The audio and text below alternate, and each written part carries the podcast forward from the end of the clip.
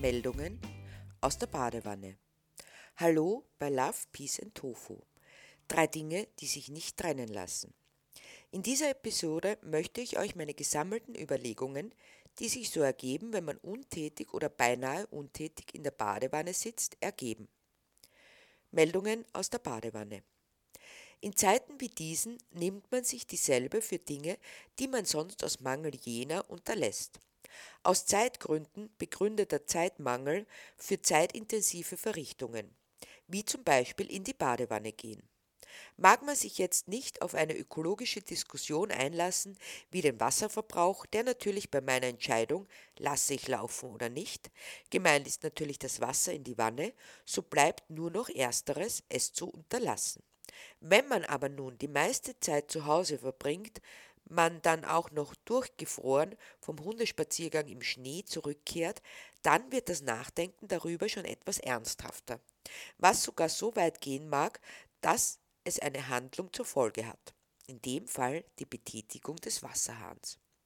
Natürlich könnte ich jetzt die Information nachreichen, dass ich mir just an diesem Tag den Finger, man bedenke, den linken Zeigefinger, was bei einer schreibenden Tätigkeit nicht unbedingt vom Vorteil ist, also bei einer tastaturschreibenden Tätigkeit, verstaucht hatte und mir eine Migräne aufstand, die mir den ganzen Tag treu und redlich zur Seite stand. Es gibt doch noch Verlässlichkeiten im Leben. In Zeiten wie diesen jedoch, womit wir wieder beim Ausgangspunkt sind, ist es ganz und gar nicht angebracht, über Migränen oder verstauchte Finger zu sprechen. Echt jetzt? Das sind deine Sorgen, die du jetzt hast? Gerade jetzt, da wir eine Pandemie am Hals haben? Braucht mir niemand zu sagen, denn das weiß ich selbst. Ich lamentiere auch nicht, sondern erzähle es nur der Vollständigkeit halber, damit man sich besser in die Situation hineinversetzen kann, in der ich mich befand, als ich nicht nur beschloss, den Wasserhahn zu betätigen, um das Badewasser einzulassen, sondern auch hoffte, dass es meinen Schmerzen ganz besonders mies ergehen möchte.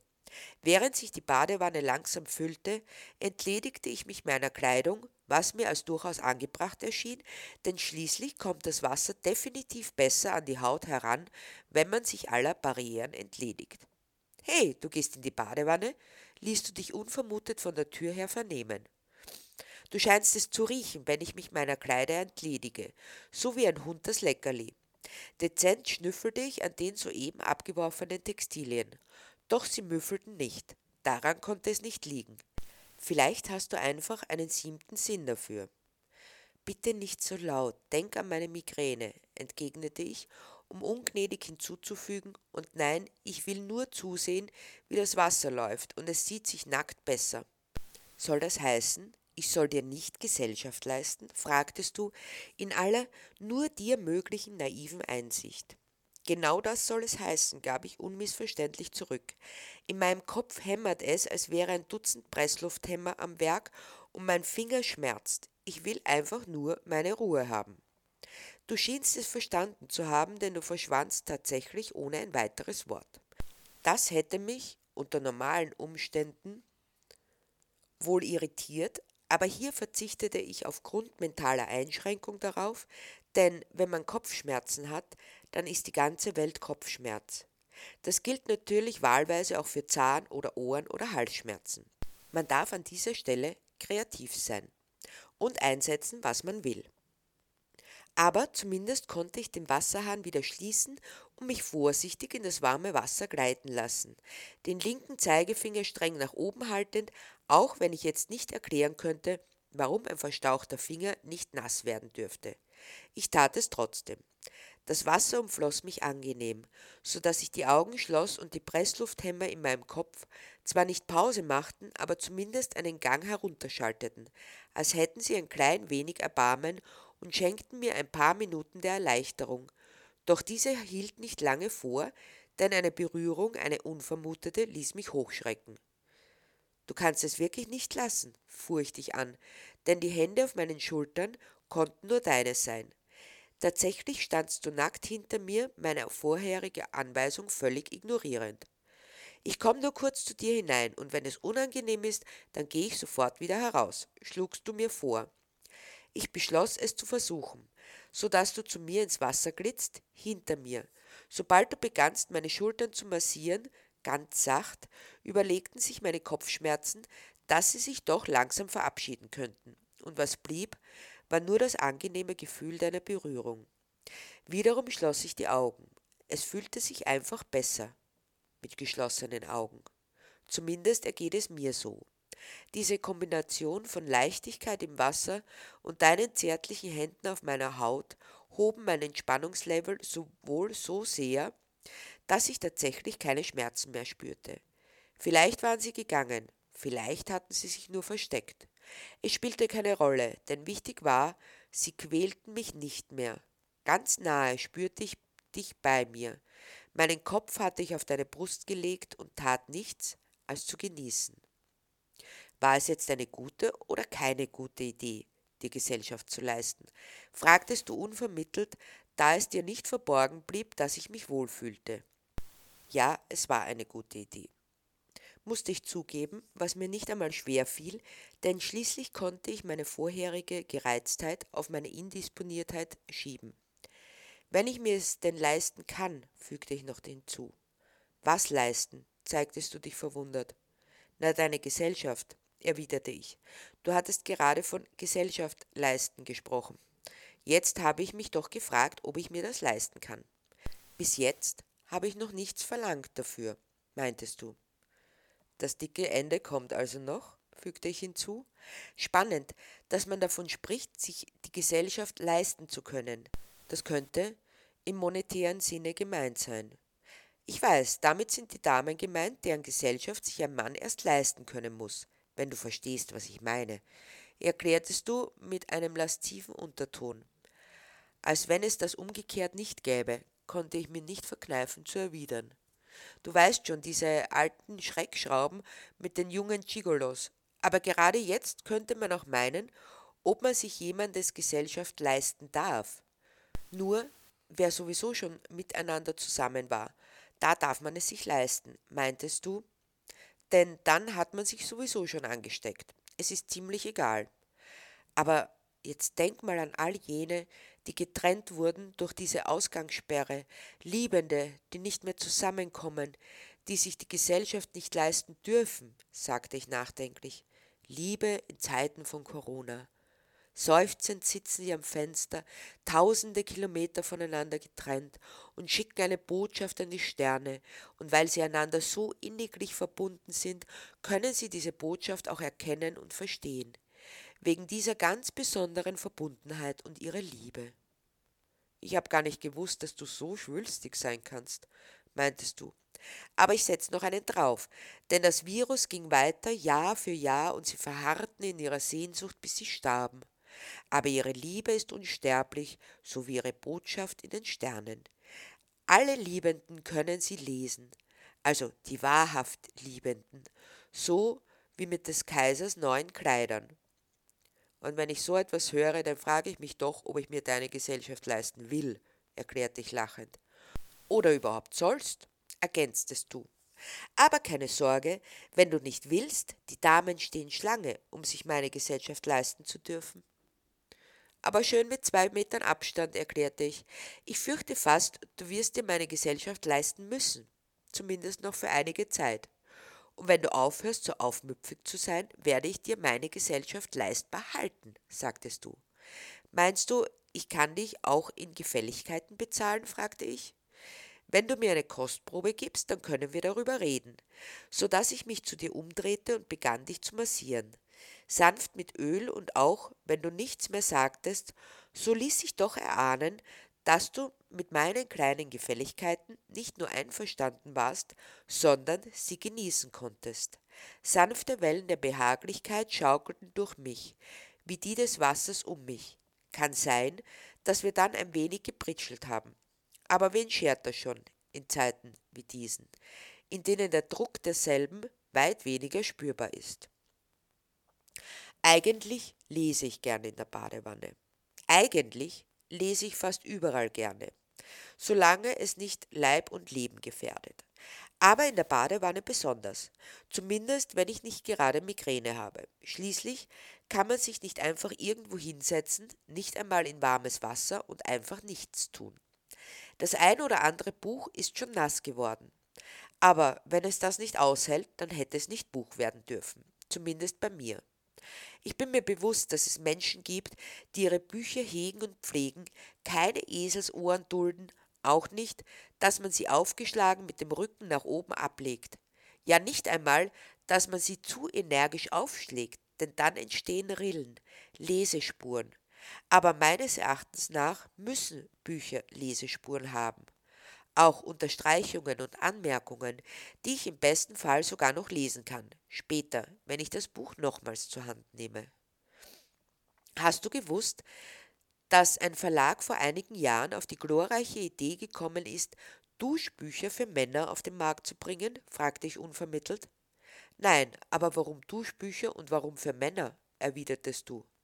Es ist erwiesen, dass Männer sowohl lieber duschen als baden, als auch weniger lesen als Frauen, sagt zumindest die Statistik. Deshalb haben sie sich bei jenem Verlag womöglich gedacht, wenn die Männer duschen, dann können sie auch lesen. Badewannenbücher gab es ja bereits, allerdings nur in Form von Bilderbüchern für Kinder. Die hätten die Männer auch in die Dusche mitnehmen können, fasste ich meine Spekulationen zusammen. Aber da waren eindeutig die falschen Bilder drinnen, ergänztest du. Und was ist daraus geworden? Ich denke nichts oder nicht viel. Zumindest habe ich nie wieder was davon gehört. Der Markt für ein derartiges Produkt war wohl eher überschaubar, sagte ich und stellte mir vor, wie ein Mann, kann natürlich auch eine Frau sein, unter der Dusche steht und in einem Roman von Thomas Mann vertieft ist. 750 Seiten in Plastik, so wie in der Straßenbahn, nur nasser. Betrübt dachte ich an die Zeiten, zu denen ich wirklich immer und überall gelesen habe wie in der Badewanne. Ein paar Zeilen noch auf der Rolltreppe, in irgendwelchen Warteschlangen und beim Autofahren, solange ich noch nicht selber fuhr. Amüsiert wurde mir bewusst, dass die Kritik die gleiche war damals wie heute. Musst du ständig in dein Buch schauen? Oder Herrst, kannst nicht aufpassen, immer mit dem Buch vor der Nase? Oder Nein, schau dir die an, so asozial, schaut ständig in das Buch. Nun braucht man das Wort Buch nur noch durch Handy oder Smartphone ersetzen und es ist genau das Gleiche. Eine Pionierin der gepflegten Begegnungsvermeidung war ich und heute machen es mir alle nach. Aber was mich tatsächlich wurmte, war, dass das heutzutage nicht mehr so einfach war, einfach ein Buch zur Hand zu nehmen und gleich zu lesen zu beginnen. Wehmütig dachte ich an diese Zeiten, weil jetzt musste ich immer erst umständlich die Lesebrille herauskramen, auspacken und auf die Nase setzen. Bis diese Prozedur vorbei ist, ist es auch die Lesegelegenheit. Ein paar Jahre zuvor hatte ich das noch belächelt, aber jetzt war es auch bei mir soweit. Nicht einmal ein Restaurantbesuch war möglich ohne Lesebrille oder einen, eine Co-Leser, Leserin. Eine, einen mit besseren Augen und ohne Lesebrillenbedarf. Ich zeigte eindeutig Abnützungserscheinungen, wie meine Bücher. Doch bei meinen Büchern wollte ich das. Ja, es sollte erkennbar sein, dass sie genutzt wurden, und zwar für den ihnen zugewiesenen Zweck, nämlich gelesen zu werden. Bei mir störte es mich allerdings. Das war schon eigenartig. All die Jahre voller Leben und Erlebnisse, voller Sorgen und Freuden, all das sollte doch sogar Spuren hinterlassen. Es zeugt von Lebendigkeit, von gelebt haben. Da gibt es Sorgenfalten, aber auch Lachfalten werden viel besser sichtbar. Ich dachte, es ist gut, so wie es ist, mit all den Veränderungen, die das Leben bringt. Nichts ist schlimmer, als jemand anzusehen und das Gefühl zu haben, dass diese dieser nicht gelebt hat. Ich mag meine Falten, wandte ich mich nun an dich. Ich auch erwidertest du und nahmst mich in den Arm, weil ich dich genauso liebe, wie du bist und nicht will, dass du nach der 999. Schönheitsbehandlung aussiehst wie ein Abziehbild aller anderen, wie eine Mumie, ausstrahlungs- und reizlos. Du neigst immer wieder zu Übertreibungen, konstatiertest du messerscharf. Aber im Ernst, was hast du eigentlich gegen Frauen, die sich bemühen, nett und adrett auszusehen? Ich habe nichts gegen Frauen, die sich bemühen, nett und adrett auszusehen, erklärte ich nachdenklich. Ich kann nur nicht verstehen, dass es Menschen gibt, und das sind nicht nur Frauen mittlerweile, die bei jedem Fältchen, das sie entdecken, sofort zur Kosmetikerin laufen, um sie sich aufspritzen zu lassen und in Panik verfallen, wenn sie jemand so alt schätzt, wie sie sind. Da scheint mir so viel nutzloser Zeit und Energieaufwand. Dabei gäbe es so viel Wichtigeres zu tun. Du meinst also, es gibt tatsächlich Wichtigeres als Botox, Hyaluron und Co., fragtest du, mit diesem speziellen Unterton, den ich nur allzu genau kannte und der mir offenbarte, dass du etwas Bestimmtes im Sinn hattest. Aber ich beschloss für den Moment, es zu ignorieren. Ja, das gibt es, erwiderte ich mit dieser unerschütterlichen Gewissheit, die ich mir schwer erarbeitet hatte. Und was könnte das sein? erwidertest du, immer noch mit diesem Unterton. Spielen zum Beispiel, antwortete ich kurz und knapp, während ich zwei Quietschentchen ins Wasser setzte. Eins für dich und eins für mich. Ist das jetzt dein Ernst? meintest du, und dein Unterton hatte sich in vorwurfsvoll oder ungläubig gewandelt, je nach Interpretation. Nein, ernst ist das gar nicht, sondern verspielt, entgegnete ich. Es ist sowieso viel zu viel Ernst im Leben. Obwohl, wenn man das Spiel wirklich spielt, dann muss es doch mit einem gewissen Ernst geschehen, also im Sinne von Konzentration oder Dabeisein. Am schönsten ist es, wenn man sich gänzlich im Spiel verliert und ganz bei der Sache ist. Das kann einem auch bei der Arbeit passieren und das ist dann wie ein Spiel. Das lass mal nicht die Konservativen hören. Arbeit kann keine Arbeit sein, wenn man Spaß daran hat. Arbeit kann nur Arbeitsleid bedeuten und nicht Freude. Wer Spaß an der Arbeit hat, der bekommt nicht den nötigen Druck. Der ist nicht ausgelastet, gabst du zurück. Also du meinst, dass alles, was Spaß macht, nicht ernst ist und was nicht ernst ist, das darf ein erwachsener Mensch nicht machen, außer es ist in der Freizeit und dann muss der Spaß am besten viel Geld kosten und nicht bloß darin bestehen, dass man zwei Quietschentchen hat, die sich im Wasser tummeln, mal untertauchen, unter dir durch und miteinander spielen, wenn du es schon als unter deiner Würde empfindest, warf ich ein. So ähnlich denke ich mir das. Ja, so könnte ich es gelernt haben. Also du wahrscheinlich auch, meintest du. Und weißt du auch, warum wir das gelernt haben? Hakte ich nach, um die Frage auch gleich selbst zu beantworten. Weil Menschen, die Freude an ihrem Tun haben, glücklicher sind, die sich im Tun verlieren, miteinander etwas bewegen und ihren Freiraum nutzen. Um diese glücklichen Menschen konsumieren weniger und sind seltener krank. Mit einem Wort, glückliche Menschen ruinieren die Wirtschaft. Aber tun sich selbst gut, so wie beim Liebesspiel. Also, jetzt gehst du aber zu weit, warfst du mir rundweg vor. Du willst doch nicht sagen, dass die Liebe ein Spiel ist. Doch, weil sie die gänzliche Präsenz erfordert, ein sich einlassen, ein Miteinander und ihren Raum, erklärte ich sanft, so wie das Leben. Also wahres, lebendiges Leben ist Liebe, ist Spiel, ist Spiel, ist wahres Leben, lebendiges Leben. Es klingt fast so, als wäre es austauschbar, sagtest du sinnend. Leben ist Spiel, ist Liebe, ist Spiel, ist Leben. Wer wirklich lebt, der lässt sich gänzlich darauf ein, verliert sich darin im Moment, denn Leben ist immer nur der eine Moment, in dem wir sind, nichts weiter, meinte ich. So wie ich mich jetzt auf den Moment einlasse, in dem ich hier mit dir in der Badewanne bin und wir uns unterhalten. Das ist ein gelebter Moment, wenn wir wirklich ganz präsent sind. Und man darf keinen Moment ungenutzt verstreichen lassen, sondern ihn annehmen, wie er uns geschenkt wird, fragtest du. Genauso ist es. Ich wusste ja, dass du es verstehst, antwortete ich, erfreut darüber, einfach mal verstanden zu werden. Ich wollte nur sicher gehen, sagtest du, woraufhin du energisch die Quietschentchen aus der Badewanne buxiertest und mich auf deinen Schoß. Ja, und wie wir den Moment mit Lebendigkeit erfüllten, das überlasse ich eurer Fantasie.